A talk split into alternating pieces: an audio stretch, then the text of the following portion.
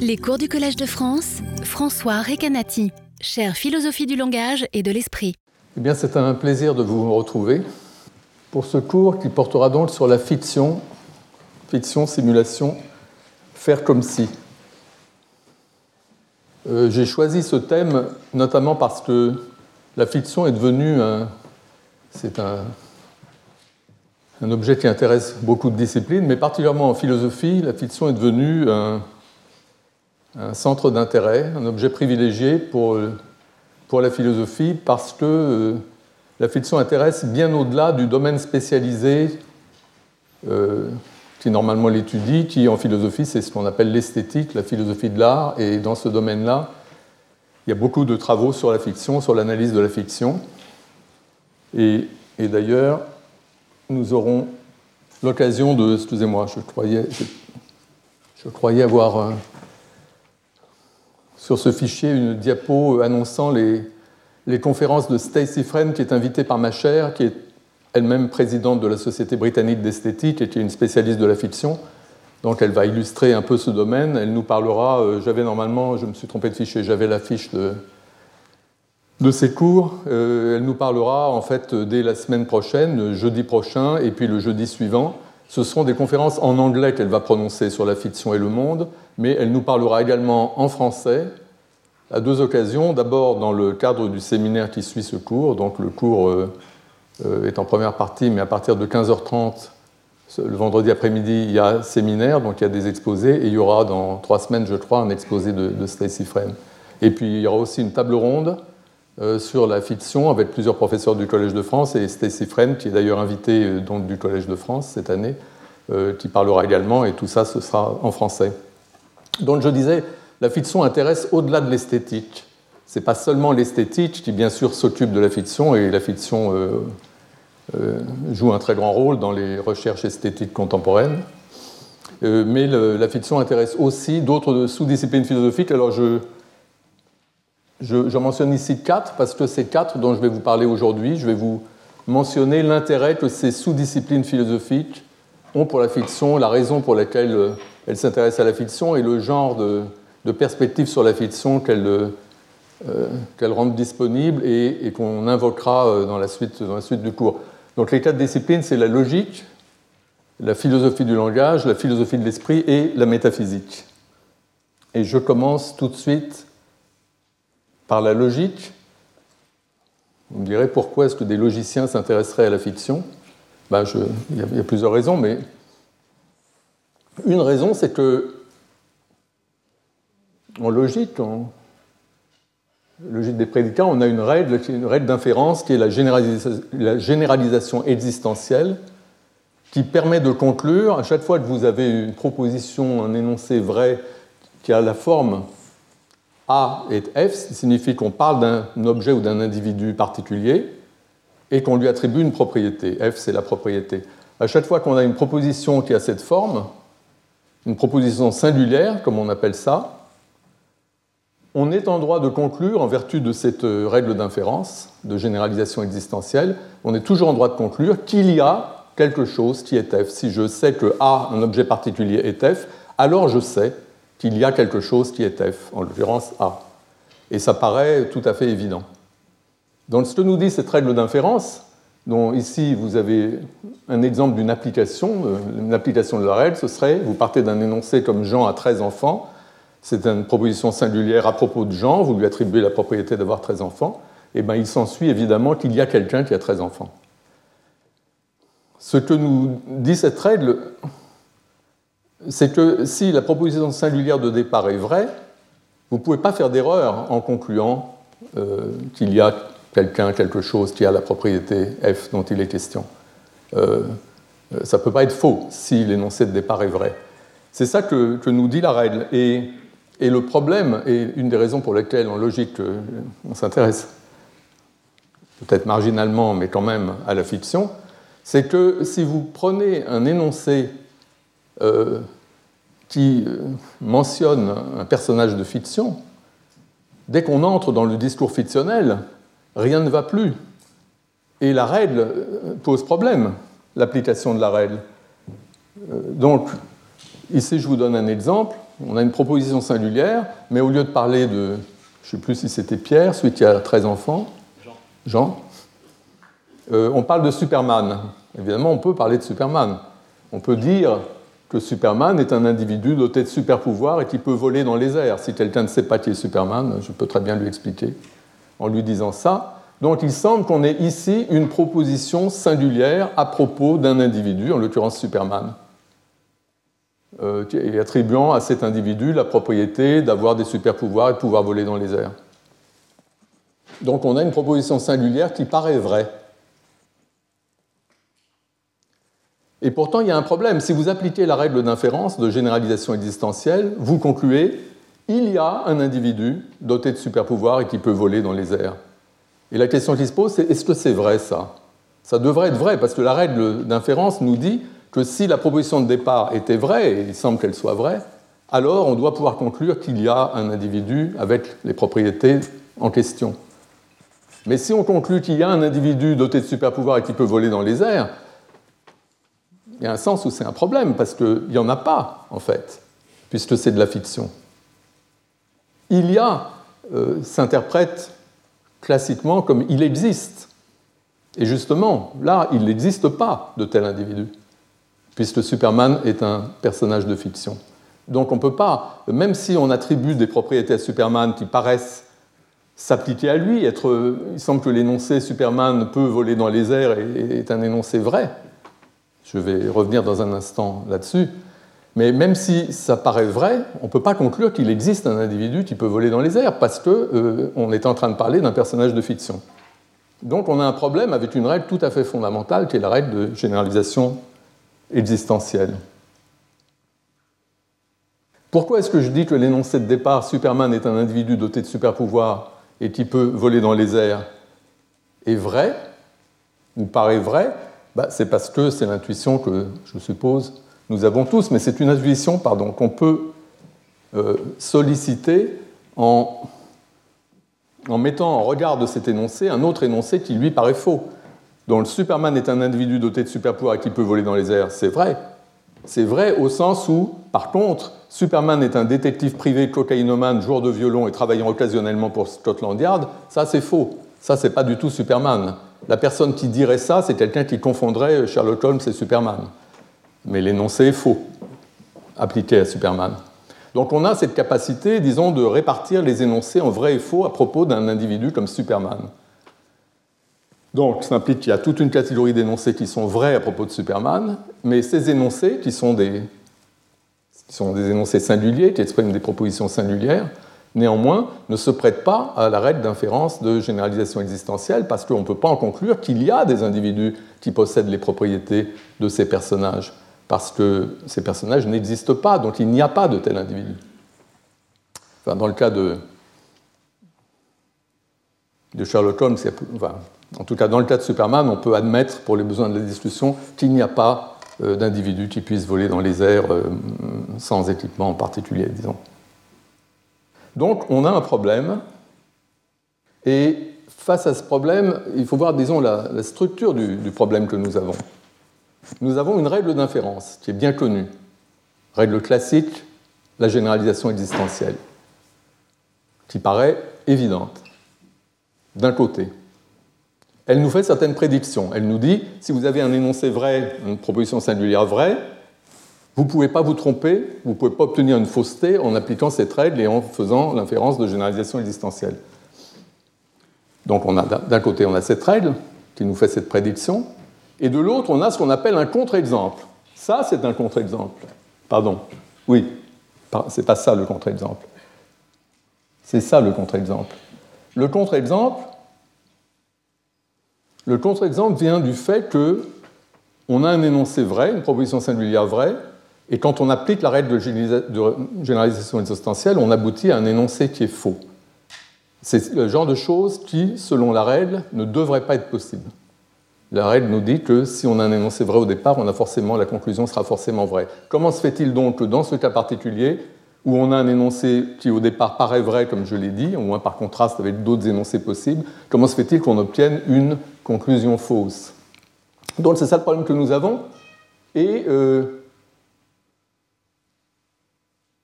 Et par rapport à ce problème, nous avons plusieurs solutions. Nous avons une première solution dont je parlerai dans un instant qui consiste à mettre en cause la règle de généralisation existentielle. En disant on croyait qu'elle était vraie et évidente, mais en fait elle est peut-être évidente dans un certain domaine, mais, mais pas, elle n'est pas valable de façon absolue, disons. Il y, a des, il, y a des, il y, a des, limites à son application. Donc ça, c'est une possibilité, première voie que nous considérerons tout à l'heure. Et la deuxième voie, ce qui est toujours le cas quand on a un contre-exemple, la deuxième voie consiste à réanalyser le contre-exemple et à dire que le contre-exemple, euh, merci, que le contre-exemple, c'est bon, de dire que le contre-exemple n'est qu'un contre-exemple apparent, qu'en fait on, on, peut le récuser. Euh, on peut dire que ce contre-exemple est fondé sur des présuppositions en fait qui sont fausses. Par exemple, on peut mettre en cause l'idée que la prémisse, le, les, les, propositions singulières de départ, Superman est un individu doté de super pouvoirs et qui peut voler dans les airs, on peut mettre en cause le fait que cette proposition soit vraie. On peut dire elle a l'air vraie, mais elle ne l'est pas. Et dans la mesure où elle n'est pas vraie, le fait qu'on puisse en conclure quelque chose de faux n'est pas un problème. Et on peut aussi mettre en cause la conclusion, car ici le problème vient de ce que la conclusion est fausse. On a un énoncé qu'on suppose vrai au départ, Superman peut voler dans les airs, et on conclut quelque chose qui paraît faux, à savoir qu'il y a quelqu'un qui peut voler dans les airs. En fait, il n'existe pas de telle personne. Euh, on peut dire, face à ça, que en fait, c'est une erreur de dire que l'énoncé il y a un individu qui peut voler dans les airs, ou il y a un individu doté de super pouvoirs qui peut voler dans les airs. On a tort de dire que c'est faux. En fait, c'est vrai. Donc ça, ça nous donne deux options à l'intérieur de la grande option consistant à récuser le contre-exemple, comme un contre-exemple seulement apparent. La première grande option consistait à rejeter la règle ou à limiter, à relativiser la règle de généralisation existentielle. Alors, est-ce qu'on peut, est peut effectivement mettre en cause, je commence par les, deux options consistant à récuser le contre-exemple, dire que le contre-exemple n'est qu'apparent. Est-ce qu'on peut soutenir que Superman est un individu doté de super pouvoirs et qui peut voler dans les airs? Est-ce qu'on peut soutenir que que ça n'est pas vrai, malgré l'apparence ben, Je pense qu'on le peut. On le peut parce que c'est une vérité, certes, ça paraît vrai, mais c'est une vérité un peu spéciale. Quand on dit que Superman est un individu doté de super pouvoirs qui peut voler dans les airs et non pas un détective, euh, joueur de violon, etc., euh, quand on dit ça, on veut dire que dans la fiction, la fiction dont il s'agit, quand on parle de Superman, il a ses propriétés. On parle de la fiction. Il nous paraît vrai cet énoncé Superman est un individu doté de super pouvoirs parce qu'il décrit correctement la fiction. Alors que l'énoncé Superman est un détective, cocaïnomane, etc., ne décrit pas du tout la fiction. Donc c'est vrai au sens où c'est vrai dans la fiction, où c'est vrai de la fiction. Mais ce n'est pas ça qu'on veut dire quand on dit que quelque chose est vrai ou faux. En tout cas, quand euh, cette idée que la généralisation existentielle s'applique quand vous partez d'un énoncé vrai, vous ne pouvez pas obtenir quelque chose de faux en appliquant cette règle d'inférence. Là, on entend vrai en un sens beaucoup plus fort. Vrai au sens vraiment vrai, absolument vrai, vrai dans la réalité, ou vrai de la réalité. Euh, quelque chose peut très bien être vrai dans la fiction sans être vrai tout court. Et c'est exactement ce qui se passe ici. Superman est un individu doté de super pouvoirs qui peut voler dans les airs. C'est vrai dans la fiction. Mais ce n'est pas vrai dans la réalité, tout simplement parce que Superman n'existe pas. Donc on peut, de cette façon, mettre en cause l'idée que la prémisse, la proposition singulière de départ est vraie, et à ce moment-là, on n'a plus le problème de la généralisation existentielle. Donc ça, c'est une première solution. Et c'est une solution qui a l'intérêt de soulever le problème du statut de ce que j'appellerai dans la, semaine prochaine euh, les vérités fictionnelles. Qu'est-ce que c'est exactement qu'une vérité fictionnelle? Euh, Mais je pense que comme solution au problème de la généralisation existentielle, ça n'est pas une solution qui est très satisfaisante. Pourquoi? Parce que euh, la solution repose sur le fait que la proposition singulière qui pose problème de départ, c'est une proposition singulière à propos d'un personnage de fiction, et cette proposition ne, paraît pas vraie de façon absolue, elle paraît seulement vraie dans la fiction.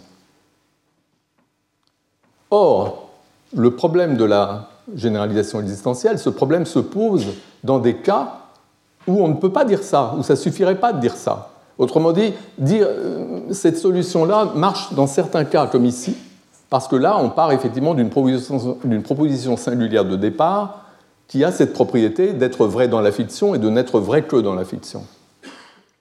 Mais le problème de la généralisation existentielle se pose aussi si on part de propositions singulières qui n'ont pas cette propriété-là, d'être vraies seulement dans la fiction. Et je vais vous donner tout de suite un exemple. C'est l'énoncé Sherlock Holmes n'existe pas ou Superman n'existe pas. Vous serez bien d'accord avec moi, je suppose, que cet énoncé-là est vrai, mais il n'est pas vrai dans la fiction. Dans la fiction, Superman existe. Sherlock Holmes aussi. Cet énoncé-là n'est pas seulement vrai dans la fiction, il est vrai tout court. Il est vrai pour de bon. Si quelqu'un vous dit Superman n'existe pas, il a raison, c'est vrai, et c'est vrai dans un sens absolu. C'est pas simplement quelque chose qui est vrai dans une histoire. Et d'ailleurs, ça n'est pas vrai, encore une fois, dans, l'histoire fictionnelle dont il est question. Dans les, bandes dessinées de Superman, Superman existe. Superman n'existe pas, c'est vrai du point de vue de la réalité. Dans la réalité, il n'existe pas. On n'est pas en train de parler là de la fiction, on parle de la réalité.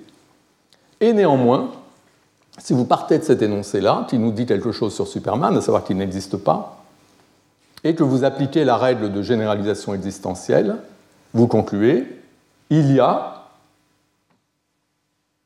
quelqu'un ou quelque chose qui n'existe pas. Et si vous interprétez le il y a, ce qui est exprimé ici par le, euh, ce qu'on exprimerait si on avait la formule logique que, j'ai montrée auparavant, correspondant à la conclusion existentielle, la formule avec le quantificateur existentiel il existe x, il y a est interprété euh, classiquement comme signifiant il existe. Donc si vous dites il existe quelque chose qui n'existe pas, ça ne peut pas être vrai parce que c'est une contradiction. Vous dites si la chose n'existe pas, alors c'est pas vrai qu'elle existe, et si la chose existe, c'est pas vrai qu'elle n'existe pas. Il ne peut pas, en ce sens de il existe ou de il y a, au sens existentiel, c'est pas possible qu'il existe quelque chose qui n'existe pas. Soit vous existez, soit vous n'existez pas. Donc on a le, même problème, et ce problème ne peut pas être résolu en disant que la prémisse singulière de départ n'était vraie que dans la fiction, elle n'était pas vraie pour de bon, elle n'était pas vraiment vraie. Donc c'est pour ça que je dis que cette solution consistant à récuser la prémisse, Superman peut voler dans les airs, en disant que ça a l'air vrai, mais en fait ce n'est pas, pas, vraiment vrai, euh, ben, cette solution-là n'est pas suffisamment générale, elle ne marche pas pour des cas où on a un problème analogue, comme le cas de Sherlock Holmes n'existe pas. C'est pourquoi on peut envisager l'autre solution, l'autre version, l'autre façon de récuser le contre-exemple. Non pas en disant que l'énoncé de départ n'est pas une proposition vraie, mais en disant que l'énoncé d'arrivée, la conclusion, il y a un individu qui peut voler dans les airs, en récusant l'idée que cet énoncé soit faux. En disant ça a l'air faux, parce que si on interprète l'énoncé comme il existe dans la réalité, un individu qui peut voler dans les airs, à ce moment-là, c'est faux. Il n'y en a pas. Dans la réalité, il n'y en a pas. Mais est-ce qu'on est forcé d'interpréter la conclusion existentielle de cette façon-là? Donc toute la question, c'est comment on comprend le il y a. Du point de vue classique, il y a signifie il existe. C'est l'interprétation classique de la quantification existentielle. Donc la généralisation existentielle nous dit que d'une proposition singulière, on peut inférer une proposition existentielle. Et ce que nous dit cette proposition existentielle, c'est qu'il existe dans la réalité un objet ou un individu possédant telle et telle propriété. Et interprété de cette façon-là, dans les exemples impliquant des personnages de fiction, la conclusion existentielle est fausse parce que ces personnages n'existent pas. Et donc, une solution possible, et de fait ça a été envisagé, consiste à réinterpréter la conclusion existentielle et à réinterpréter de façon plus généralement ce qu'on appelle la quantification existentielle il y a. De façon à dire dire qu'il y a une chose avec certaines propriétés ne veut pas dire que cette chose existe. L'idée donc est de rendre la quantification existentielle, le il y a, indépendant ou indépendante de tout engagement ontologique. dans cette perspective, le quantificateur il y a ne signifie plus l'existence, mais seulement l'appartenance d'un élément à ce qu'on appelle parfois le domaine de discours, c'est-à-dire le domaine de ce dont on peut parler.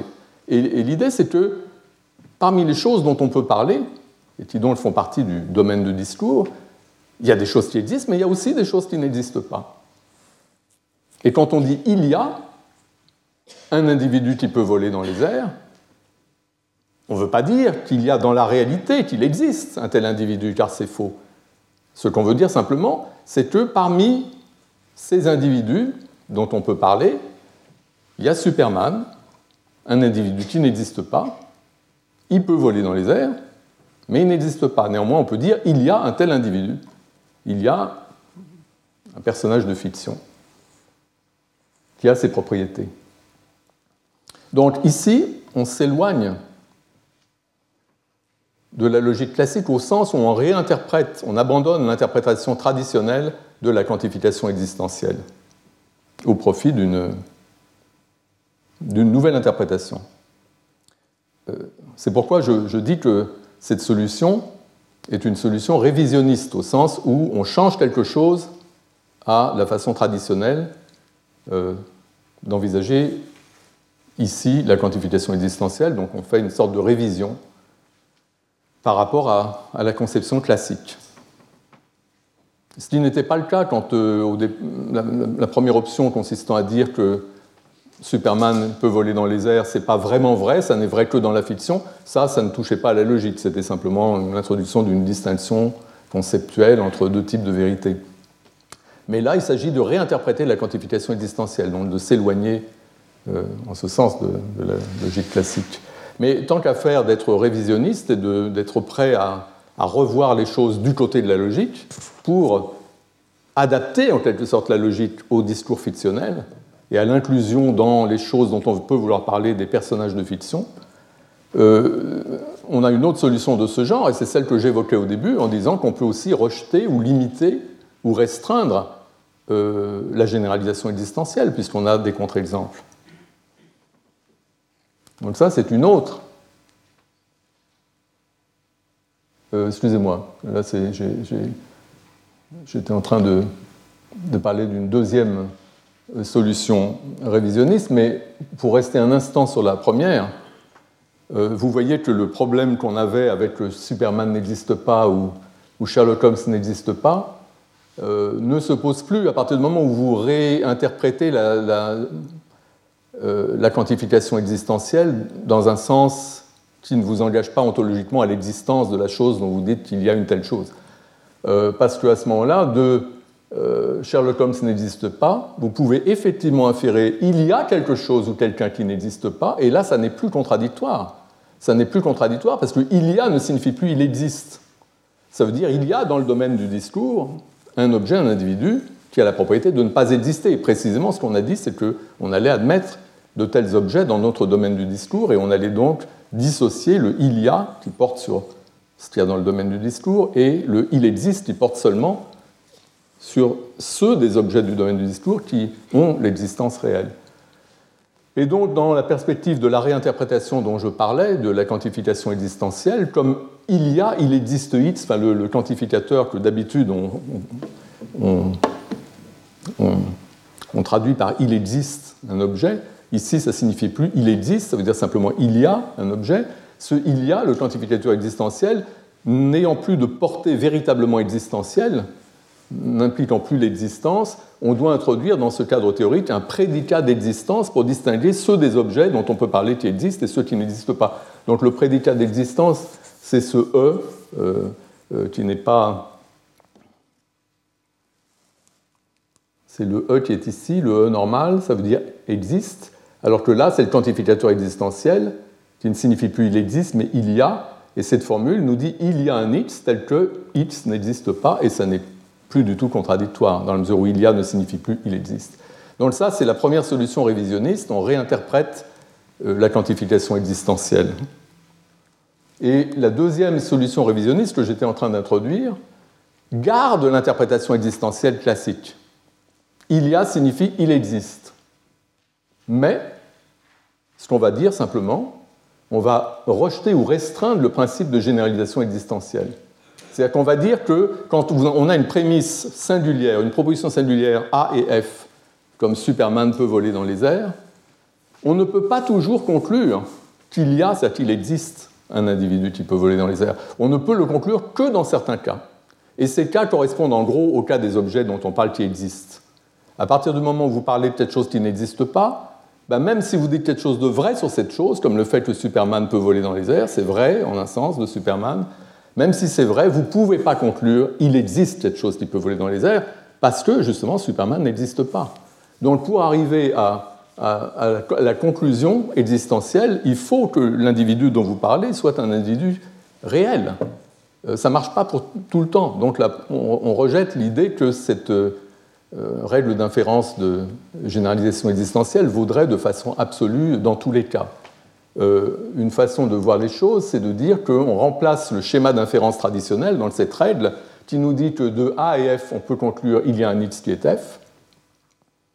On remplace ça par un schéma un peu plus complexe où on a besoin d'une prémisse supplémentaire. Et ça ne suffit pas de savoir que A par exemple que Superman peut voler dans les airs, ça ne suffit pas pour conclure qu'il existe un individu qui peut voler dans les airs. Il faut en plus savoir que l'individu en question existe. Donc on a besoin de cette prémisse intermédiaire euh, qui précisément est manquante dans le cas de Superman. Donc ça, ce sont des solutions révisionnistes. C'est pour ça que je disais que ça intéresse la logique, parce que ça, concerne les logiciens si on doit changer l'interprétation euh, de la quantification existentielle, ou si on doit restreindre l'application d'une règle d'inférence. Évidemment, ça concerne les logiciens. Euh, mais euh, on n'est pas forcé de, choisir une solution révisionniste de ce point de vue-là. J'ai mentionné la, solution dont j'ai dit qu'elle était insatisfaisante, consistant à bien distinguer les vérités fictionnelles et les vérités tout court. Euh, cette distinction-là, par exemple, n'était pas révisionniste par rapport à la logique. Mais il y a d'autres façons, disons, de, trouver une solution à ce problème de la généralisation existentielle euh, sans toucher à la logique. Et là, je passe à la deuxième sous-discipline dont j'ai dit qu'elle s'intéressait à la fiction, la deuxième discipline, c'est la philosophie du langage. La philosophie du langage, je vais dire dans un instant pourquoi elle s'intéresse à la fiction. Il y a plein de raisons, mais je vais en mentionner deux. Mais pour commencer, je voudrais signaler que la philosophie du langage aussi apporte une solution au problème de la généralisation existentielle, mais une solution qui ne met pas en cause la logique ou l'interprétation de quoi que ce soit.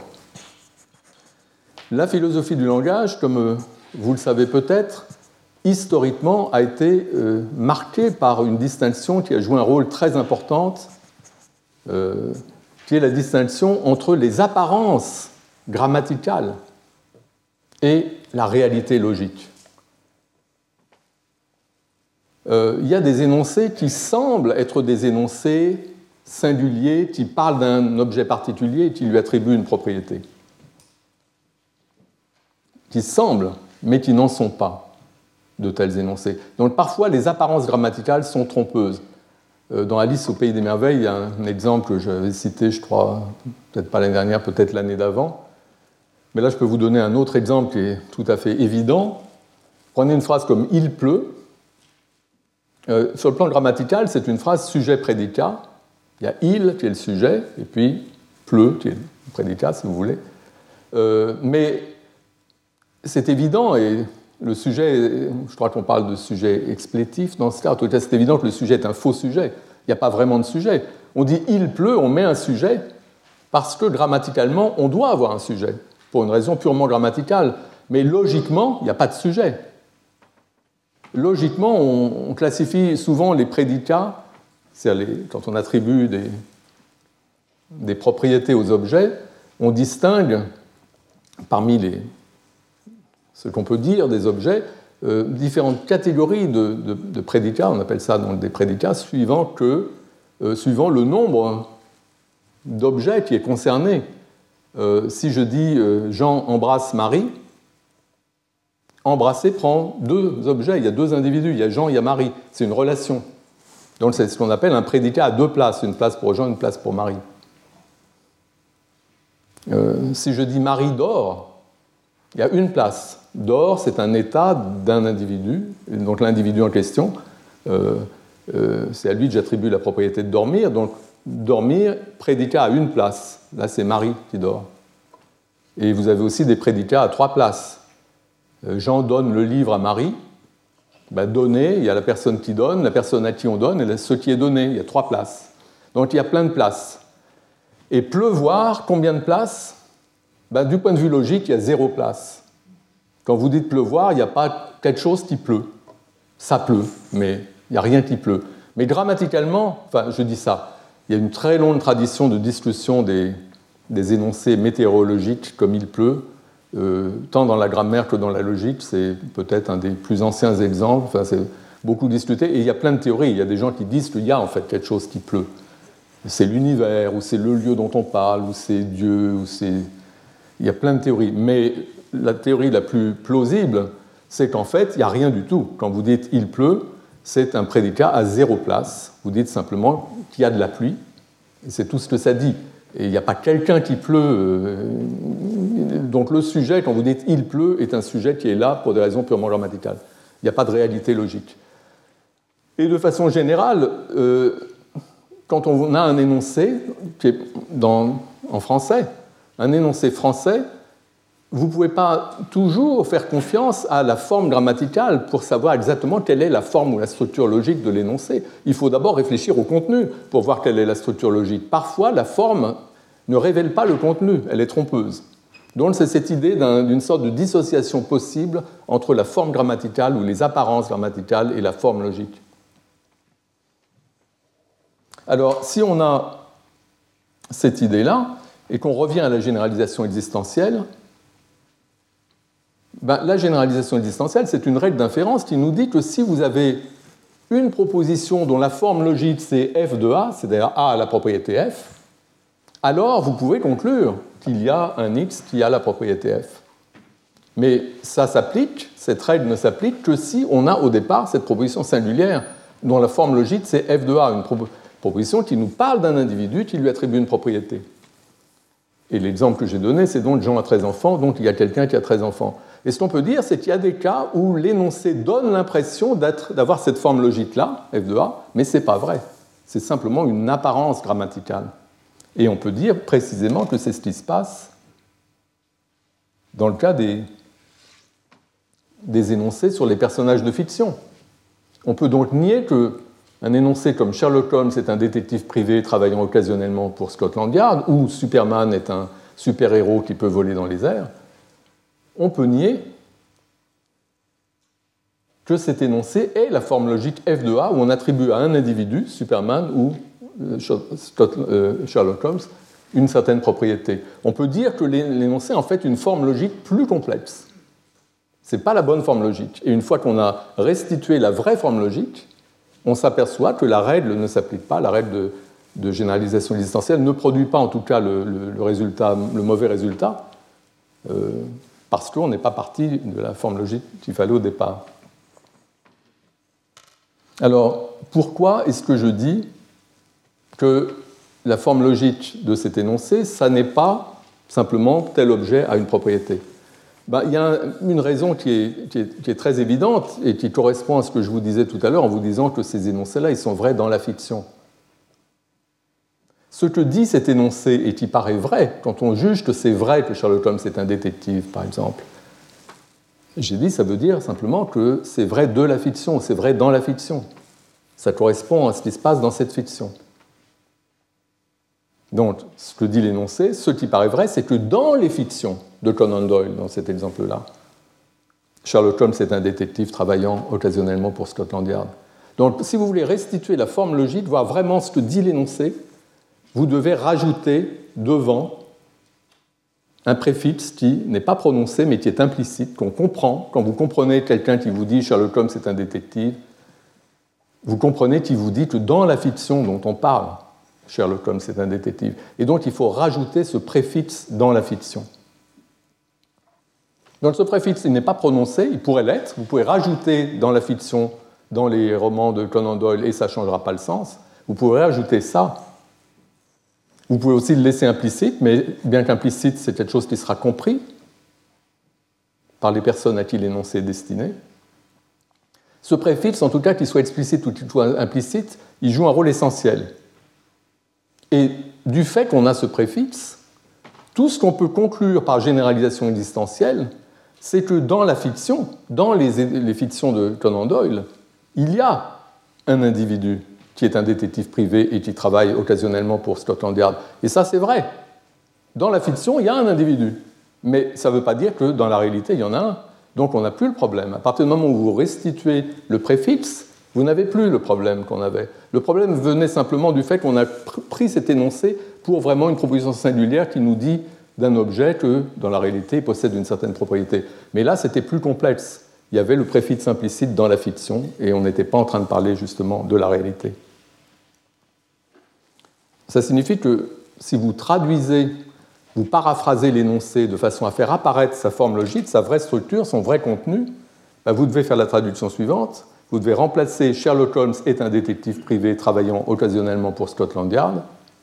Vous devez remplacer ça par dans les fictions de Conan Doyle ou euh, les produits dérivés, enfin, ce n'est pas spécifiquement seulement les fictions de Conan Doyle, euh, le personnage nommé Sherlock Holmes est un détective privé travaillant occasionnellement pour Scotland Yard. C'est ça. Et, à partir de là, vous n'avez plus de problème. Alors, je ne sais pas si vous remarquez, mais dans cette euh, paraphrase que je viens de donner, on n'a pas seulement changé les choses en ajoutant le préfixe dans la fiction, qui est nécessaire pour tous ces cas. On a fait plus. On a aussi remplacer le nom propre Sherlock Holmes par ce que Bertrand Russell appelle une description définie, le personnage nommé Sherlock Holmes. On n'a pas gardé le nom propre. Et selon Russell, tout le monde n'est pas d'accord évidemment là-dessus, mais selon Russell, c'est nécessaire, quand on cherche la vraie forme logique d'un tel énoncé, de ne pas garder au niveau de la représentation logique quelque chose comme un vrai nom propre, une constante. Euh, on a besoin de remplacer le nom propre par une description. Pourquoi euh, ben, Tout simplement parce que, selon Russell, un vrai nom propre, un vrai nom propre, c'est un nom propre au sens logique. Et, Russell distingue les noms propres grammaticaux, qui ne sont pas forcément des vrais noms propres, qui ont l'apparence de noms propres, et les vrais noms propres, les noms propres au sens logique. Ça correspond à la distinction entre la forme grammaticale, l'apparence grammaticale et la forme logique, mais au niveau du nom propre. Ce que dit Russell, c'est qu'un vrai nom propre désigne une certaine entité et que l'entité en question doit exister pour qu'on puisse la nommer. Donc, dans, sa conception extrêmement forte de la relation de référence, dont j'ai parlé, conception dont j'ai parlé l'année dernière et, également, je crois, l'année précédente, dans cette conception, nommer, c'est vraiment une relation directe, c'est comme euh, étiqueter. Et étiqueter, mettre une étiquette sur un objet, et ben, il faut qu'il y ait l'objet. Hein. Si vous n'avez pas l'objet, vous ne pouvez pas lui mettre une étiquette dessus. Et pour Russell, nommer, c'est ça. La nomination présuppose la donation de l'objet. L'objet doit être là, sans quoi vous ne pouvez pas le nommer. Donc, vous ne pouvez pas nommer un objet qui n'existe pas. Ce n'est pas de la nomination à proprement parler, au sens très très fort. Euh, l'idée de Russell et aussi de beaucoup de gens qui ont fait revivre sa théorie c'est qu'on peut partir, on peut avoir comme point de départ une théorie de la référence qui soit aussi forte que cela, c'est qui part d'un cas vraiment très particulier, et on va essayer de traiter tous les autres cas à partir de celui-là, mais ça va nous donner une sorte de ligne directrice. En tout cas, ça c'est vraiment la conception russellienne, la référence comme étant quelque chose de très direct. Pour faire référence, pour nommer, désigner, il faut que l'objet existe. Euh, et, est-ce que c'est quelque chose qu'on fait réellement dans la vie de tous les jours, de nommer en ce sens aussi direct, aussi fort? Euh, Oui, euh, quand on emploie peut-être des démonstratifs, comme des, c'est ce qui ressemble plus au nom propre au sens logique de Russell. Ceci. Pour dire ceci avec un geste de pointage, comment vous pouvez faire ça s'il n'y a pas quelque chose de l'autre côté que vous désignez vers lequel vous, vous pointez? L'acte ostensif requiert la donation et donc l'existence de la chose que l'on montre. Et, donc c'est ça le paradigme de la nomination, même si Russell parle de nom propre, en gros c'est ça qu'il a en tête, euh, la désignation. Et parce que la désignation, en ce sens très fort, implique l'existence de la chose désignée, c'est contradictoire de dire quelque chose comme ceci n'existe pas. Et ça, c'est évidemment un argument qu'utilise Russell. Ceci n'existe pas, c'est contradictoire. En disant ceci, en montrant quelque chose, vous manifestez l'existence de la chose. Si elle n'était pas là, vous ne pourriez pas la, désigner. En même temps, vous dites qu'elle n'est pas là, vous dites qu'elle n'existe pas. C'est contradictoire. C'est une contradiction qu'on pourrait appeler pragmatique entre ce qu'implique l'acte de désignation, à savoir l'existence de l'objet, et ce que vous dites, à savoir qu'il n'existe pas. C'est un peu contradictoire, comme serait aussi contradictoire je n'existe pas. Je désigne la personne qui parle, donc si vous parlez, il faut bien que vous existiez. Mais bon. En tout cas, il y a cette théorie de, Russell euh, dont j'ai parlé donc, les années précédentes, et Russell euh, fait un contraste entre les vrais noms propres, même s'ils sont très peu nombreux, euh, c'est essentiellement des choses comme le ceci ostensif, qui méritent d'être qualifiés de noms propres en ce sens logique, et beaucoup de choses qui ont l'air d'être des noms propres, mais qui n'en sont pas et qui sont plutôt, qui appartiennent plutôt à l'autre catégorie que Russell oppose aux vrais noms propres. Et ce sont les descriptions définies. Les descriptions définies, c'est euh, les expressions comme le président de la République, le cahier euh, qui se trouve sur la table, ou des choses comme ça. Donc vous avez l'article défini et puis une, sorte de, de prédicat, de propriété générale une description définie de façon générale dénote, comme dit Russell, il emploie cette expression, n'est pas tout à fait la même chose que désigner, dénote l'individu qui possède la propriété pertinente, la propriété d'être le président de la République ou de s'appeler Sherlock Holmes, dans le cas de la description, l'individu nommé Sherlock Holmes. Et ce qui est important, parce que c'est là qu'est la différence entre les vrais noms propres et les descriptions, ce qui est important, c'est que l'individu en question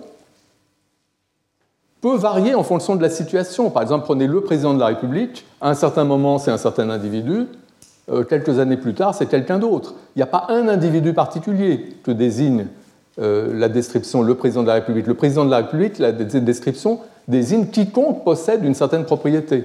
Mais ce n'est pas attaché de façon rigide à un individu plutôt qu'à un autre. C'est à n'importe qui pourvu qu'il possède la propriété, par exemple, d'être président de la République. Donc l'individu en question peut varier en fonction de la situation dont on parle, et il peut aussi ne pas exister. Vous pouvez dire le roi des zones n'existe pas, ou le roi de France n'existe pas, et il n'y a aucun problème à dire ça. Parce que la description n'implique pas l'existence en elle-même. En fait, plus exactement, euh, elle ne l'implique pas de la façon dont un nom propre implique l'existence. L'existence du référent est une précondition pour l'emploi du nom propre. Ce n'est pas le cas de la description dans des, dans des énoncés, notamment où vous dites que la chose n'existe pas. Quand vous dites euh, le roi de France n'existe pas, vous dites qu'il n'y a personne qui soit le roi de France, il n'y a personne qui, possède cette propriété. Donc c'est très différent du cas des noms propres où là, il y a une implication existentielle qui est inéliminable. Et parce qu'elle est inéliminable, parce que c'est vraiment une sorte de présupposition pragmatique de l'emploi de ce type d'expression, ben, à cause de ça, même si vous aviez un énoncé commençant par le préfixe dans la fiction, si derrière vous aviez un vrai nom propre, si Sherlock Holmes était un vrai nom propre, le fait que ce soit un vrai nom propre suffirait à impliquer l'existence de l'individu dont on parle. Or, manifestement, les personnages de fiction n'existent pas, et donc ça veut dire, selon Russell, qu'un nom comme Sherlock Holmes n'est pas un vrai nom propre. Il faut le comprendre comme une description d'Élysée, c'est un substitut pour une sorte de description, l'individu qui possède telle et telle propriété, qui s'appelle Sherlock Holmes, qui a les propriétés qu'on lui attribue dans le livre ou quelque chose comme ça. Mais ce n'est pas vraiment un nom propre, parce que les noms propres impliquent l'existence de ce qu'ils désignent. Bon, cette théorie fondée sur la distinction entre les vrais noms propres et les descriptions, et l'application de cette théorie au discours sur la fiction et sur les personnages de fiction, euh, je l'ai mentionné comme exemple pour illustrer cette idée d'une séparation de la forme logique et de la forme grammaticale qui permet de résoudre le problème de la généralisation existentielle sans toucher à la logique. Euh, j'ai parlé longuement euh, les années précédentes de cette théorie de Russell, de cette opposition, et, il y aurait beaucoup de choses à dire euh, à propos du cas particulier de l'application aux, choses de la fiction, mais je ne vais pas m'apesantir. En fait, je, une des raisons de parler de, cette question des vrais noms propres est de dire que les noms fictionnels, dans une théorie comme celle de Russell, ne peuvent pas être considérés comme de vrais noms propres parce qu'ils s'appliquent à des choses qui n'existent pas. L'intérêt, disons, d'avoir parlé de ça, c'est que ça nous introduit à un autre problème que posent les énoncés de fiction, qui n'est pas exactement le problème de la généralisation existentielle, même si c'est très étroitement lié. Et, ce problème,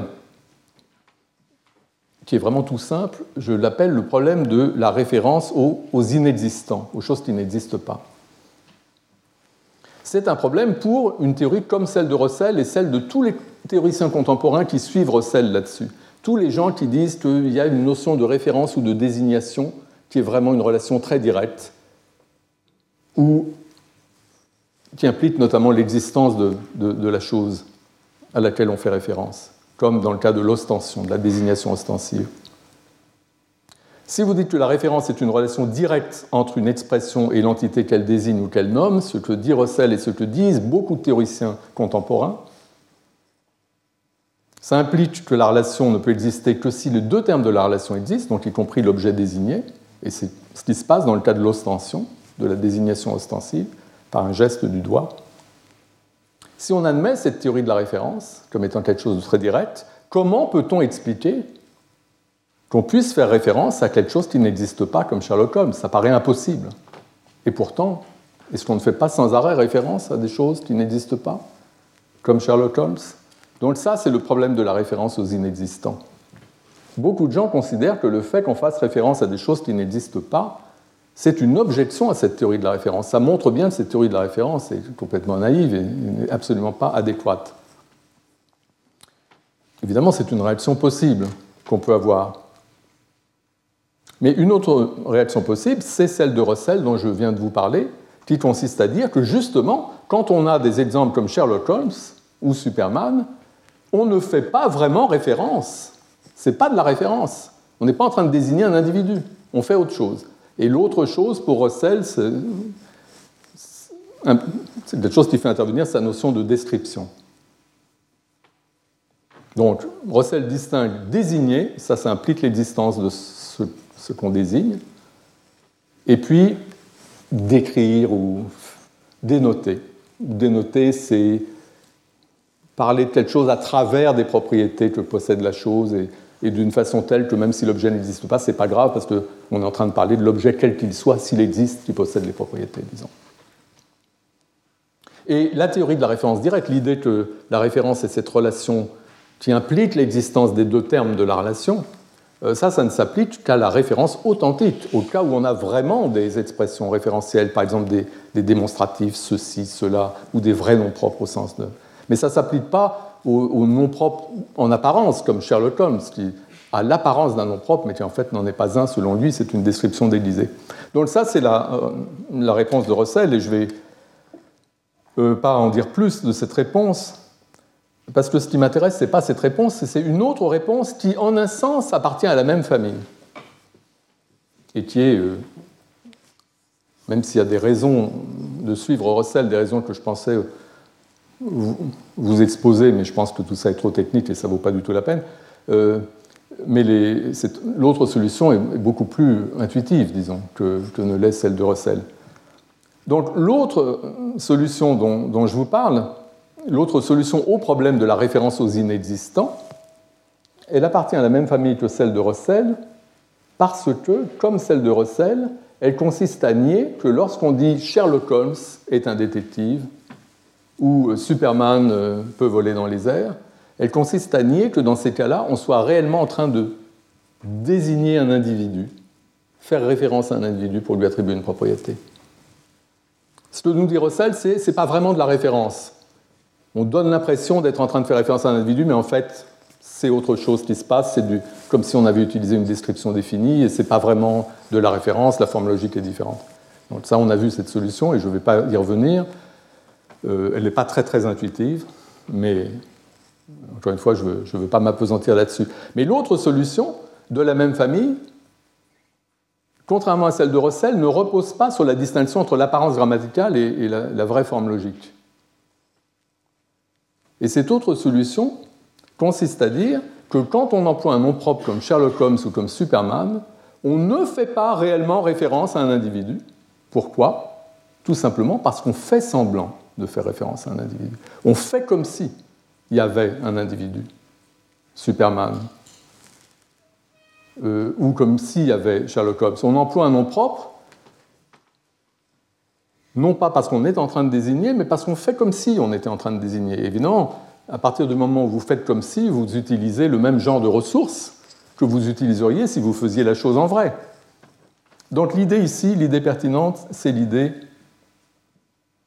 de faire comme si. On ne fait pas référence, quand on parle de Sherlock Holmes ou de Superman, on fait semblant de faire référence.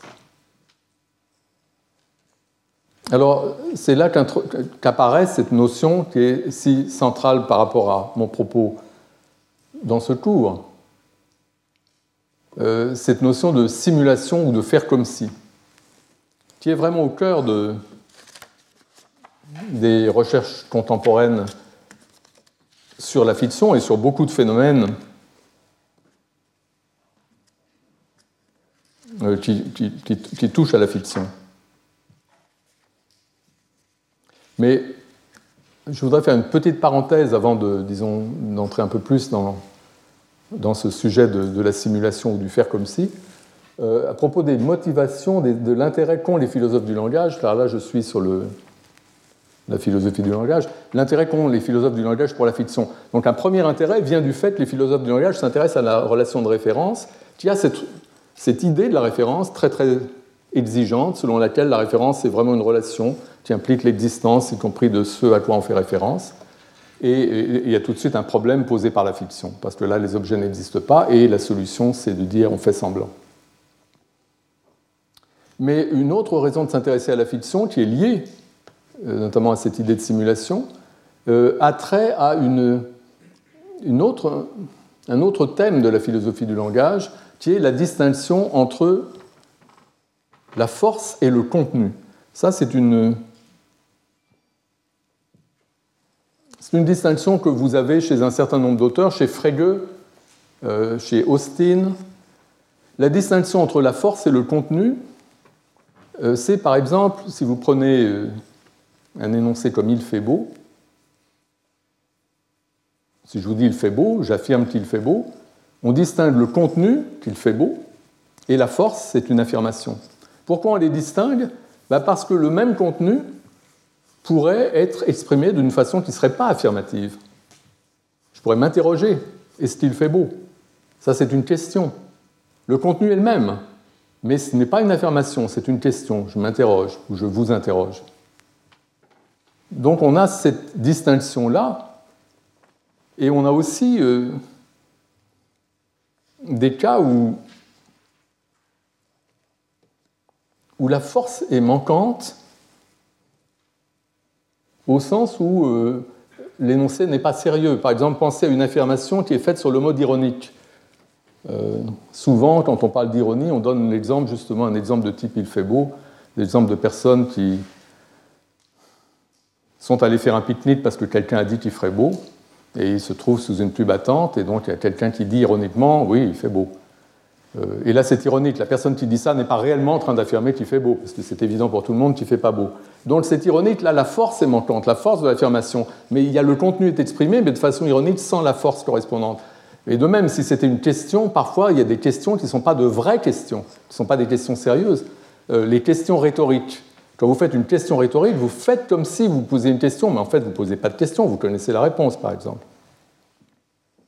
Donc il y a tous ces cas où euh, on a le contenu, mais il n'y a pas la force. Également, euh, cette notion s'applique aussi dans les cas où, vous supposez quelque chose.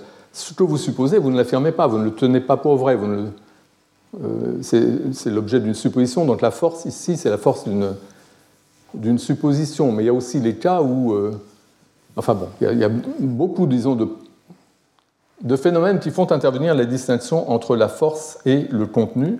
Mais ce qui est important et ce qui est surtout mis en valeur chez, chez Frege, ce sont ces cas où il y a un certain contenu qui est exprimé, mais il n'y a pas la force, parce que le sujet n'est pas en train d'affirmer ce qu'il dit.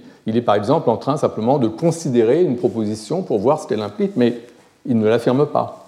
Par exemple, une démonstration par l'absurde consiste à poser quelque chose pour voir que ça implique une contradiction, enfin de rejeter cette chose qu'on a posée au départ. Mais quand vous le posez, cette chose, vous, vous ne l'affirmez pas, vous ne la tenez pas pour vraie, c'est simplement pour les besoins de votre démonstration que vous le posez. Donc il y a cette idée qu'un certain nombre de nos énoncés ne sont pas des, même de nos énoncés déclaratifs, ne sont pas des, affirmations sérieuses. La force de l'affirmation manque. Et euh, c'est un, sujet qui est important parce que euh, quand vous avez des, phrases complexes, comme euh, si vous avez un énoncé conditionnel, comme s'il fait beau, nous irons nous promener, là-dedans vous avez enchâssé dans, vous avez il fait beau, qui est un constituant de votre phrase complexe. Mais ce il fait beau, qui exprime un certain contenu, le fait qu'il fait beau, disons, ne fait pas l'objet d'une affirmation. C'est à l'intérieur de quelque chose. Vous affirmez euh, quelque chose par l'énoncé conditionnel global, mais ce qu'il y a au niveau du constituant il fait beau, ça n'est pas euh, affirmé. Donc il n'y a pas la force. Donc on a vraiment besoin pour ces phénomènes de dissocier la force et le contenu, et en particulier de considérer des cas où il y a le contenu mais il n'y a pas la force comme le cas que je viens de mentionner, quand un énoncé est simplement un constituant dans un énoncé plus complexe. Mais c'est aussi quelque chose qu'on a dans les énoncés ironiques et dans beaucoup de types de cas. Alors, le paradigme d'un énoncé qui exprime un certain contenu, mais d'une façon non sérieuse, sans la force correspondante, le paradigme euh, chez un auteur comme Freylieu, c'est la parole prononcée par un acteur sur la scène. On revient toujours à ce cas de l'acteur sur la scène. L'acteur sur la scène qui dit euh, quelque chose n'affirme pas ce qu'il dit. Il est un acteur, il fait semblant, il fait comme si, ce n'est pas une affirmation sérieuse. Et c'est ce type de cas qui euh, sert dans un certain type d'analyse, parce qu'encore une fois, il y a plusieurs analyses concurrentes de ces phénomènes, mais dans un certain type d'analyse, c'est ce type de cas qui sert de, paradigme ou, de modèle. L'acteur fait comme s'il affirmait quelque chose, ou il fait comme s'il posait une question, il fait comme s'il donnait un ordre. Il joue le rôle de quelqu'un qui fait ces choses, mais il n'accomplit pas réellement ses actes. Il les simule seulement. Donc c'est ça qui sert de modèle, c'est cette idée que parfois on n'a pas la vraie chose, on a seulement du faire comme si. Euh, et, dans une certaine analyse, les cas où on a un contenu mais on n'a pas la force correspondante sont des cas où en fait la force est en quelque sorte annulée parce qu'on fait comme si, on fait semblant. C'est à cause de ce type de cas euh, que l'année dernière, quand il y a eu ici même, euh, je crois dans cette salle, il me semble, je ne suis pas complètement sûr, il y a eu un colloque sur la distinction force-contenu, justement en philosophie du langage, et dans, sur l'affiche, on avait utilisé une illustration qui, en fait, ça se voit pas très bien parce que les bords sont un peu rognés, on ne voit pas les rideaux, etc. En fait, c'est une scène de théâtre. Et la raison de mettre cette illustration avec une scène de théâtre, c'est parce que euh, dans les distinctions sur force et contenu, on utilise beaucoup ce, modèle, disons, de l'acteur sur scène, qui, ne dit pas sérieusement les choses, qui se contente de, faire comme si. Ok, donc je reviens maintenant sur... Euh, l'idée que la fiction repose sur le faire comme si. Euh, à cause de, l'intérêt pour la notion de force et du fait que ce soit le théâtre qui serve d'un peu de modèle, les gens se sont intéressés à ce qui se passe dans le cadre d'une simulation théâtrale. C'est pourquoi euh, je disais que, l'intérêt des philosophes du langage pour la distinction force-contenu était une des raisons pour lesquelles ils s'intéressent à la fiction. Et donc la fiction repose de façon assez intuitive, assez manifeste sur le, sur le faire comme si. Euh, en tout cas, il y a une théorie qui est extrêmement influente euh, depuis un bon moment, depuis euh, la publication notamment de ce livre, mais avant ce livre, il y a eu toute une série d'articles par cet auteur. Cet auteur, c'est Kendall Walton. Depuis ces articles des années 80, même la fin des années 70, et ce livre de, je crois, 1990, euh, la notion de faire semblant est au cœur de la recherche, pas seulement sur la fiction, euh, mais de façon très générale sur les arts représentationnels. C'est vraiment l'idée, l'idée c'est que le faire semblant est au cœur de, toute cette activité, et évidemment de l'activité fictionnelle. Ça veut dire que l'acteur qui joue le rôle de Hamlet fait comme si il était Hamlet et et quand il emploie un nom propre comme Horatio, il fait comme s'il y avait un individu réel nommé Horatio, auquel il faisait référence en, employant ce nom. Et de la même façon, Conan Doyle, quand il emploie le nom propre Sherlock Holmes, il fait comme si il y avait un individu réel portant ce nom, et il fait comme si les histoires qu'il raconte à son sujet étaient le compte-rendu d'événements réels impliquant cet individu. Et un peu plus, il fait aussi comme si euh, c'était pas lui, Conan Doyle, qui était en train de, raconter cette histoire, mais, mais quelqu'un d'autre, à savoir un des participants de l'histoire, à savoir Watson, qui, dit je, etc. Donc tout ça se comprend à la lumière de l'idée de faire semblant, de faire comme si. Évidemment, pas seulement du côté des, producteurs de la fiction, euh, on reviendra sur la question de savoir si les producteurs de la fiction font semblant ou pas, mais en tout cas, les consommateurs, ceux qui lisent les fictions de Sherlock Holmes, ou ceux qui en parlent, ils font aussi comme s'il y avait un individu dont les histoires qu'ils lisent rapportent les faits et les gestes. En gros, ils exercent leur imagination. Donc, ça va être également une notion qui va être centrale euh, dans, ces cours.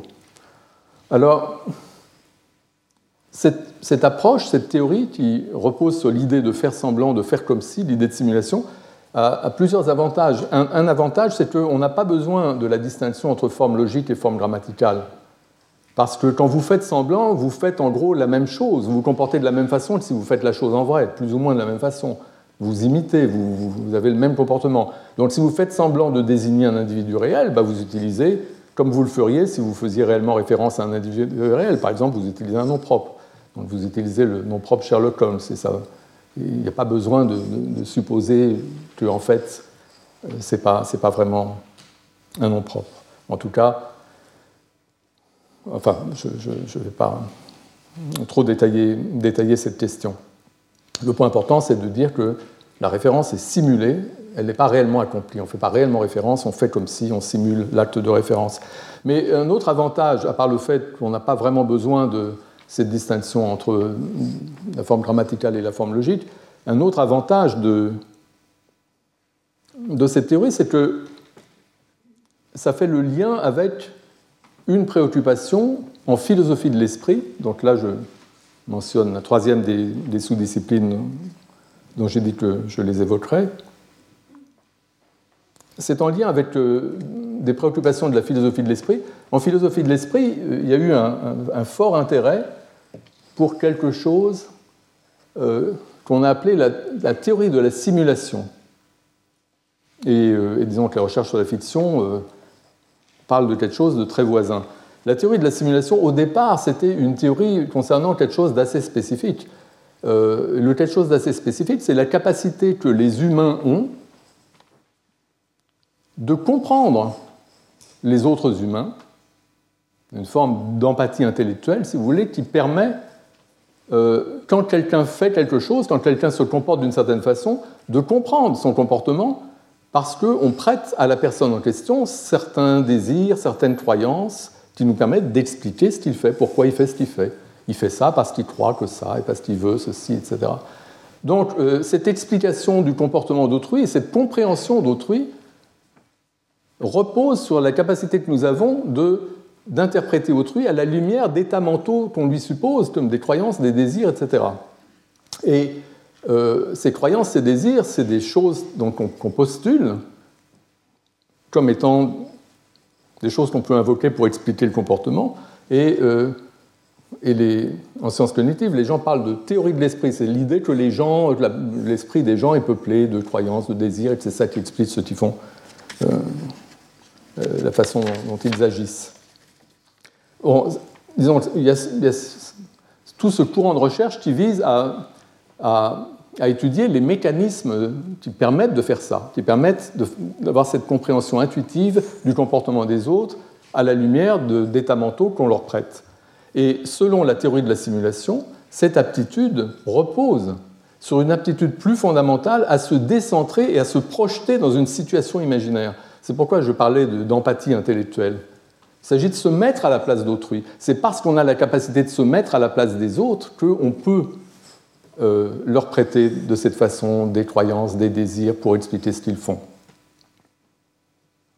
Euh, donc ça, c'est la théorie de la simulation qui est une des voies d'approche de euh, ce phénomène que les, en sciences cognitives les gens appellent théorie de l'esprit. Cette, aptitude à comprendre autrui fondée sur la postulation d'états mentaux euh, dans, l'esprit des gens autour de nous.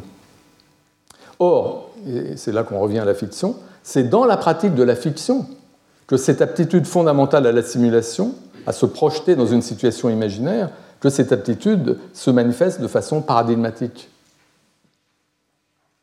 Euh, de sorte que ces deux domaines, disons, il y a un contact évident entre ces deux domaines. D'un côté, la théorie de la simulation développée par les gens qui faisaient des recherches plutôt du côté des sciences cognitives et de la philosophie de l'esprit sur une aptitude particulière qu'ont les humains de comprendre les autres en leur prêtant des états mentaux, d'un côté. De l'autre côté, il y a l'étude de la fiction, de la capacité de simuler, de se projeter dans des situations imaginaires. Et en fait, ces deux sujets se touchent. Ils parlent en quelque sorte d'une disposition très générale de l'esprit humain. Et donc, il y a eu pas mal de tentatives, disons, d'articuler ces choses. Euh, ici, je vous ai mis quelques couvertures de livres d'un philosophe de l'esprit contemporain qui euh, travaille aussi en esthétique, euh, notamment sur le cinéma, Gregory Curry, qui a beaucoup écrit sur la fiction. Là, j'ai mis deux livres sur la fiction, La nature de la fiction, et puis un livre sur la narration. Euh, mais ce même Curry a aussi été un théoricien de la simulation qui, de l'ensemble du domaine que concerne la simulation, y compris cette capacité intuitive à comprendre autrui fondée sur la possibilité que nous avons de nous mettre à sa place. Dans le livre Recreative Minds, il y a une, ambition de présenter une théorie générale de la simulation qui s'appuie sur le cas de la fiction comme étant le cas fondamental. La fiction qui est supposée être révéler des dispositions mentales qui apparaissent dans les jeux de faire semblant des enfants. Donc c'était l'idée de Walton. Walton disait, vous intéressez à la fiction, regardez les jeux de faire semblant des enfants. C'est quelque chose qui apparaît très tôt et les fondamentaux sont là déjà. Et, du point de vue de quelqu'un comme Curry ou les, gens qui élargissent, disons, l'horizon, il y a tout un ensemble d'aptitudes mentales qui reposent sur cette même capacité. Donc, pas seulement les jeux de faire semblant des enfants, et la théorie de l'esprit, la capacité de se mettre à la place d'autrui pour, euh, euh, comprendre le sens de leur comportement, mais aussi euh, l'aptitude au raisonnement conditionnel, se demander ce qui se passerait si dans certaines situations, ou, ou simplement la capacité de planifier un comportement futur. Tout ça implique de se projeter dans des situations, et, et se projeter dans des situations, c'est ça qui se passe dans la fiction, quand on a ces phénomènes de, de simulation. Alors, j'ai mentionné, à partir du problème de la référence aux inexistants, si vraiment la référence implique l'existence de ce à quoi on fait référence, parce qu'il y a cette relation très directe qui est illustrée par le cas de l'ostension, le cas de la désignation montrant quelque chose du doigt, euh, si vraiment la référence a ces propriétés-là, comment se fait-il qu'on puisse faire référence à des objets fictionnels, à des choses qui n'existent pas? Les deux réponses que j'ai mentionnées, la réponse de Russell qui utilise cette idée notamment de distinction entre la forme logique et, l'apparence grammaticale, mais aussi la théorie de la simulation, ces deux théories nous disent ben, on ne fait pas vraiment référence. Quand on parle de Sherlock Holmes, on ne fait pas vraiment référence à Sherlock Holmes. Par exemple, on fait semblant, on fait comme si il y avait Sherlock Holmes, c'est comme si on pouvait faire référence, mais en fait, on ne peut pas. Mais il y a une autre façon de voir les choses qui euh, relève du quatrième des secteurs dont j'ai dit que je les évoquerai, la métaphysique. Et, ce qui est important, c'est que le point de vue que je vais maintenant présenter brièvement apporte une solution au problème de la référence aux inexistants qui n'est pas de la même famille que les théories dont j'ai parlé jusqu'à présent. Les théories dont j'ai parlé jusqu'à présent, ni qu'on fasse vraiment référence à quelque chose quand on dit Sherlock Holmes c'est un détective ou quand on dit euh, euh, Superman peut voler dans les airs. Mais la théorie que je vais introduire maintenant et qui intéresse les métaphysiciens, qui est une théorie qui, vient, disons, de ce secteur de la philosophie, cette théorie nous dit qu'on fait bien référence à quelque chose. Quand vous dites Superman peut voler dans les airs, la raison pour laquelle ça paraît vrai, bah, c'est que c'est vrai, et c'est vrai, et le fait que ce soit vrai implique bien qu'il y a quelque chose dont on est en train de, dire, de, parler. on est en train de parler de quelque chose, Superman, et d'attribuer une propriété que Superman possède effectivement. Donc, cette théorie nous dit oui, nous faisons référence, même quand nous parlons de Sherlock Holmes ou de Superman. Alors, je, parle de métaphysique parce qu'en métaphysique, on s'intéresse à l'être et en particulier aux différents modes d'être. Euh, dans un instant, j'évoquerai la, variété ontologique, le fait que tous les êtres ne sont pas exactement sur le même plan. Mais en ce qui concerne la question des personnages fictionnels, le point important, c'est cette idée que les objets fictionnels, comme Superman ou comme Sherlock Holmes, existent d'une certaine façon. Évidemment, ils n'existent pas, c'est parce qu'ils existent qu'on peut leur attribuer des propriétés. Et qu'on a cette bipartition que j'évoquais entre les énoncés qui sont vrais de Sherlock Holmes et les énoncés qui sont faux. Euh, donc c'est vrai que Sherlock Holmes est un détective privé, et c'est faux qu'il est un épicier italien travaillant pour la mafia. Euh, ça va de soi. C'est comme tout à l'heure les, les, exemples que je donnais. Selon la position que j'expose maintenant, la raison pour laquelle le premier énoncé est vrai, c'est tout simplement que cet énoncé attribue à quelque chose, à savoir Sherlock Holmes, quelque chose dont il existe bien, une propriété que cette chose possède bien. Donc là, pour l'instant, on se contente de ne pas s'éloigner des apparences. Alors le problème, évidemment, c'est que comment peut-on dire que cette chose existe, Sherlock Holmes, alors qu'on sait très bien que Sherlock Holmes n'existe pas? Comment résoudre le paradoxe qu'il y a à maintenir simultanément que Sherlock Holmes a certaines propriétés, notamment d'être détective, de travailler pour euh, Scotland Yard, tout en disant qu'il n'y a rien qui corresponde à cet individu, à l'individu en question. Donc on veut dire, le métaphysicien veut dire que les objets fictionnels existent, les personnages de fiction existent, ça fait partie de la réalité. La réalité comporte certes des tables, des chaises, des ordinateurs, des gens dans une salle qui écoutent un cours, etc. Mais la réalité inclut beaucoup d'autres choses, y compris des personnages de fiction, y compris Sherlock Holmes, Superman et tout ça. Ce qui se passe simplement, c'est que ces personnages de fiction, ce ne sont pas des personnages réels, en chair et en os. C'est-à-dire qu'il y a un sens où Sherlock Holmes existe, le personnage de fiction existe. Mais d'un autre côté, si il y a des choses qui sont vraies de ce personnage de fiction. Par exemple, il est vrai qu'il habite euh, Baker Street, je crois au 221B si je me souviens bien, et il a une adresse à Londres. Et néanmoins, parce qu'il n'existe pas, puisque c'est un personnage de fiction, il n'existe pas réellement, si vous allez à l'endroit en question, ou si vous regardez un annuaire de la ville de Londres, même euh, pour la période où il est supposé avoir vécu là-bas, vous ne le trouverez pas. Si vous ne pouvez pas embaucher Sherlock Holmes pour faire une enquête, parce qu'il n'existe pas en chair et en os. Donc, il a une certaine existence en tant que personnage de fiction, et il a certaines propriétés qu'on peut lui attribuer de façon véridique. Néanmoins, il n'existe pas en chair et en os. Il existe seulement en tant que personnage de fiction. Donc on ne peut pas le trouver sur la liste des habitants de Baker Street, on ne peut pas le trouver sur la liste des détectives euh, anglais, si vous, si vous cherchez.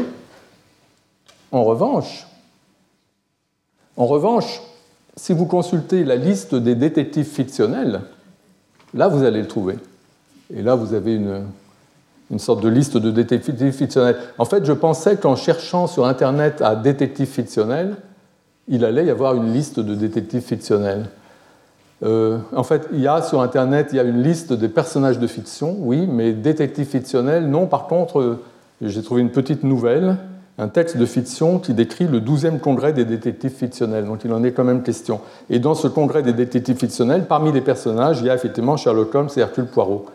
En tout cas, donc on peut trouver des listes de, de, personnages de détectives fictionnels. Donc, donc Sherlock Holmes, il a une certaine réalité, il a une réalité en tant que personnage de fiction. On ne le trouve pas dans la liste des détectives réels en chair en os, mais on le trouve dans la liste des, des détectives fictionnels. Et du point de vue métaphysique, il faut faire place à, en tout cas selon certaines théories, à une certaine variété ontologique. Euh, euh, prenez le cas des objets abstraits ou des nombres. Ces choses, les nombres par exemple, ont un mode d'existence qui est distinct, euh, ou les objets abstraits de façon générale ont un mode d'existence qui est distinct de celui des, qui caractérise les objets concrets. Les objets concrets sont présents dans le temps et dans l'espace, mais ce n'est pas le cas d'un objet abstrait, au moins de certains objets abstraits. Vous prenez l'exemple le plus simple, euh, euh, le cas des propriétés. Prenez une propriété comme, comme la blancheur, c'est un universel, comme on dit. Et c'est quelque chose qui se trouve instancié lorsqu'une chose particulière, comme la feuille de papier devant moi, instancie, donc exhibe la propriété en question. Mais alors que la feuille de papier devant moi, la feuille de papier concrète, donc, qui instancie la propriété de blancheur, cette feuille, elle existe dans le temps et dans l'espace, elle est là devant moi, euh, la propriété de blancheur, elle, n'est localisée dans le temps et dans l'espace. Euh, elle ne l'est pas localisée dans le temps et dans l'espace en tant que chose abstraite. Ou, si elle l'est, c'est à travers les particuliers qui l'instancient. Donc, il y a des modes d'existence qui sont différents. Évidemment, il y a le, mode, l'existence concrète. C'est quelque chose qu'une propriété comme la blancheur n'a pas et ne n'a que de façon indirecte à travers, à travers ses instances qui sont concrètes, mais la propriété elle-même, elle est abstraite. Et il en va de même, si l'on veut, des, de choses comme les personnages de fiction. Euh, les personnages de fiction comme Sherlock Holmes n'ont pas d'existence dans le temps et dans l'espace. C'est pourquoi on ne peut pas trouver Sherlock Holmes pour aller lui, confier une enquête. Euh, on ne peut pas le trouver si on va à une certaine adresse dans, dans Baker Street. Et c'est ça qui distingue les personnages concrets de Sheridos qu'on peut rencontrer dans la rue, à qui on peut serrer la main, et les personnages de fiction euh, comme euh, Sherlock Holmes. Ce qui est donné de façon concrète, en revanche, ce sont les représentations. les représentations de Sherlock Holmes, elles, elles existent concrètement. Par exemple, ici, sur, euh, je reprends cette diapositive, cette image, ici, vous avez sur la droite une représentation de Sherlock Holmes. Donc, elle existe, elle, dans l'espace, ici. Mais ce qu'elle représente, c'est-à-dire Sherlock Holmes, n'existe pas de cette façon concrète, ou plus exactement, n'existe qu'à travers, n'existe concrètement qu'à travers les représentations. Les représentations de Sherlock Holmes peuplent le monde réel où nous sommes, elles existent concrètement, nous y sommes confrontés, mais ce que ces représentations représentent n'existe qu'à travers, n'existe concrètement qu'à travers les représentations. C'est un peu comme la blancheur qui n'existe qu'à travers les propriétés qui exhibent la propriété, les, objets qui, exhibent ou instancient la propriété en question. Donc il y a des entités qui ont un mode d'existence, mais qui dépendent d'autres entités qui ont un mode plus fondamental d'existence, si vous voulez. Donc il faut penser dans ces termes avec une certaine variété ontologique et aussi une sorte de hiérarchie des, des modes d'être.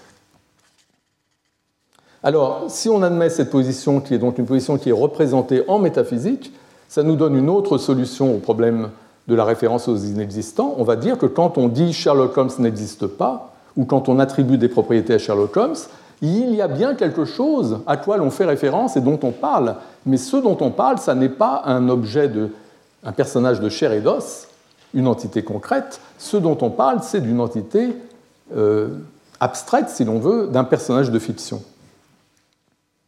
Alors évidemment, vous me direz, cette solution semble se contredire. Car cette solution consiste à dire qu'en fait, Sherlock Holmes existe et Superman existe, mais ils n'existent pas concrètement, ils n'existent pas, euh, ils ont un autre mode d'existence, mais ils existent, ce sont des personnages de fiction. Alors si vraiment ces personnages existent, comment ça se fait qu'on puisse dire de façon véridique qu'ils n'existent pas, comme quand je dis Sherlock Holmes n'existe pas? Ça, c'est un problème. Mais ce problème n'est pas trop difficile à résoudre si on prend cette voie on peut dire que quand on dit Sherlock Holmes n'existe pas ou Superman n'existe pas, ce qu'on dit en fait, c'est qu'il n'existe pas concrètement. Il n'existe pas en chair en os, en tant que personnage de chair et d'os. Donc exister est pris dans un sens étroit, enrichi. On veut dire exister concrètement. C'est ça qu'on veut dire quand on dit qu'il n'existe pas. Si on prenait exister dans un sens plus large, on devrait dire oui, il existe bien sûr, Sherlock Holmes existe, c'est un personnage de fiction. Il y a bien une fiction qui comporte ce personnage de Sherlock Holmes. Euh, mais il n'existe pas concrètement. Donc il y a plusieurs modes d'existence, et quand on dit quelque chose qui n'existe ou qui n'existait pas, en fonction du contexte, on aura euh, plusieurs façons de comprendre euh, l'attribution d'existence ou de non-existence. Alors évidemment, cette solution au problème de la référence aux inexistants, qui consiste à dire que quand on fait référence à quelque chose qui n'existe pas comme Sherlock Holmes ou Superman, en fait, on fait référence à quelque chose au sens normal de la référence qui implique l'existence de ce à quoi on fait référence. Ce à quoi on fait référence et qui existe, c'est le personnage de fiction. Même si ce personnage de fiction n'existe pas au sens où il n'existe pas concrètement. Mais il existe quand même comme personnage de fiction, et donc la théorie de la référence qui nous dit que si vous faites référence à quelque chose, il faut que la chose existe, ben, elle, est, préservée.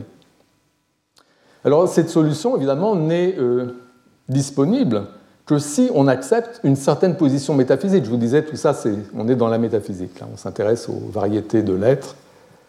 Euh, il y a des positions métaphysiques. Il y a par exemple le réalisme, euh, qui accepte qu'il y a d'autres modes d'existence que le seul mode d'existence des entités concrètes présentes dans le temps et dans l'espace. Et donc on peut très bien admettre qu'il y a effectivement des choses qui sont des personnages de fiction, ce ne sont pas des entités concrètes, mais c'est des choses qui existent quand même.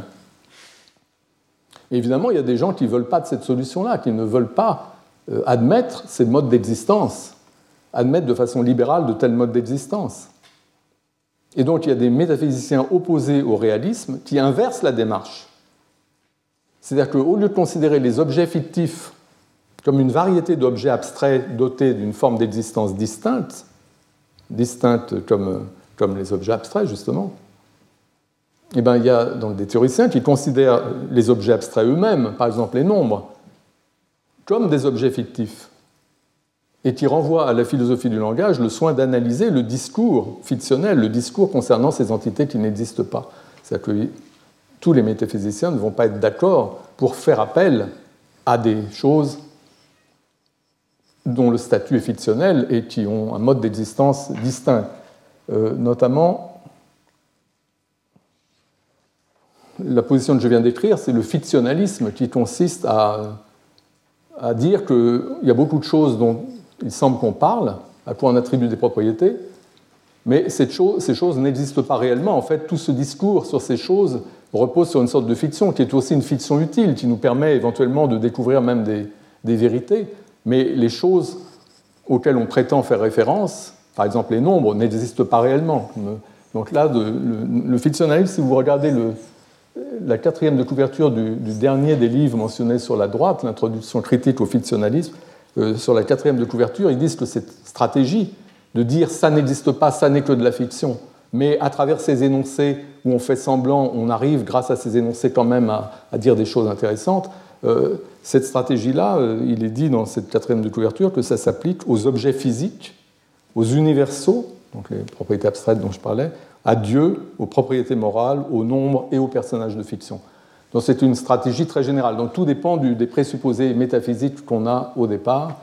Euh, mais euh, si on est un réaliste, on pourra admettre la réalité des personnages de fiction, et à ce moment-là, la solution au problème de la référence aux inexistants dont j'ai parlé fonctionnera. On pourra dire on fait référence à ces, à ces objets. Bon, je vais devoir m'arrêter pour qu'on laisse un peu de temps avant le séminaire qui suit. Je voudrais simplement mentionner que j'ai parlé de, disons, de ces différentes perspectives liées à des secteurs de la philosophie euh, divers, euh, qui apportent à chaque fois une perspective, une lumière particulière sur le phénomène du discours fictionnel, sur les personnages de fiction. j'ai fait ça parce que on picorera dans ces différentes solutions des éléments pour essayer d'aller dans le sens d'une théorie générale fondée sur l'idée de simulation, mais il y a un certain nombre de cas où il sera utile d'aller euh, regarder du côté d'un certain nombre des théories que j'ai mentionnées, car ces théories-là, elles sont en concurrence, si on veut, mais euh, elles ne peuvent pas, chacune de ces théories a des limitations, elles peuvent pas, aucune de ces théories ne peut vraiment dominer.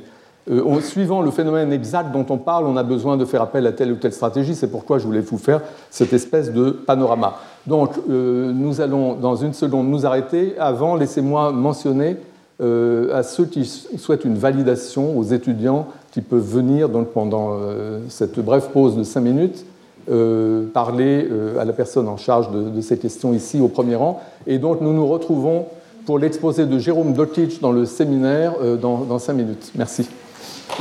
Retrouvez tous les contenus du Collège de France sur www.colège-2-france.fr.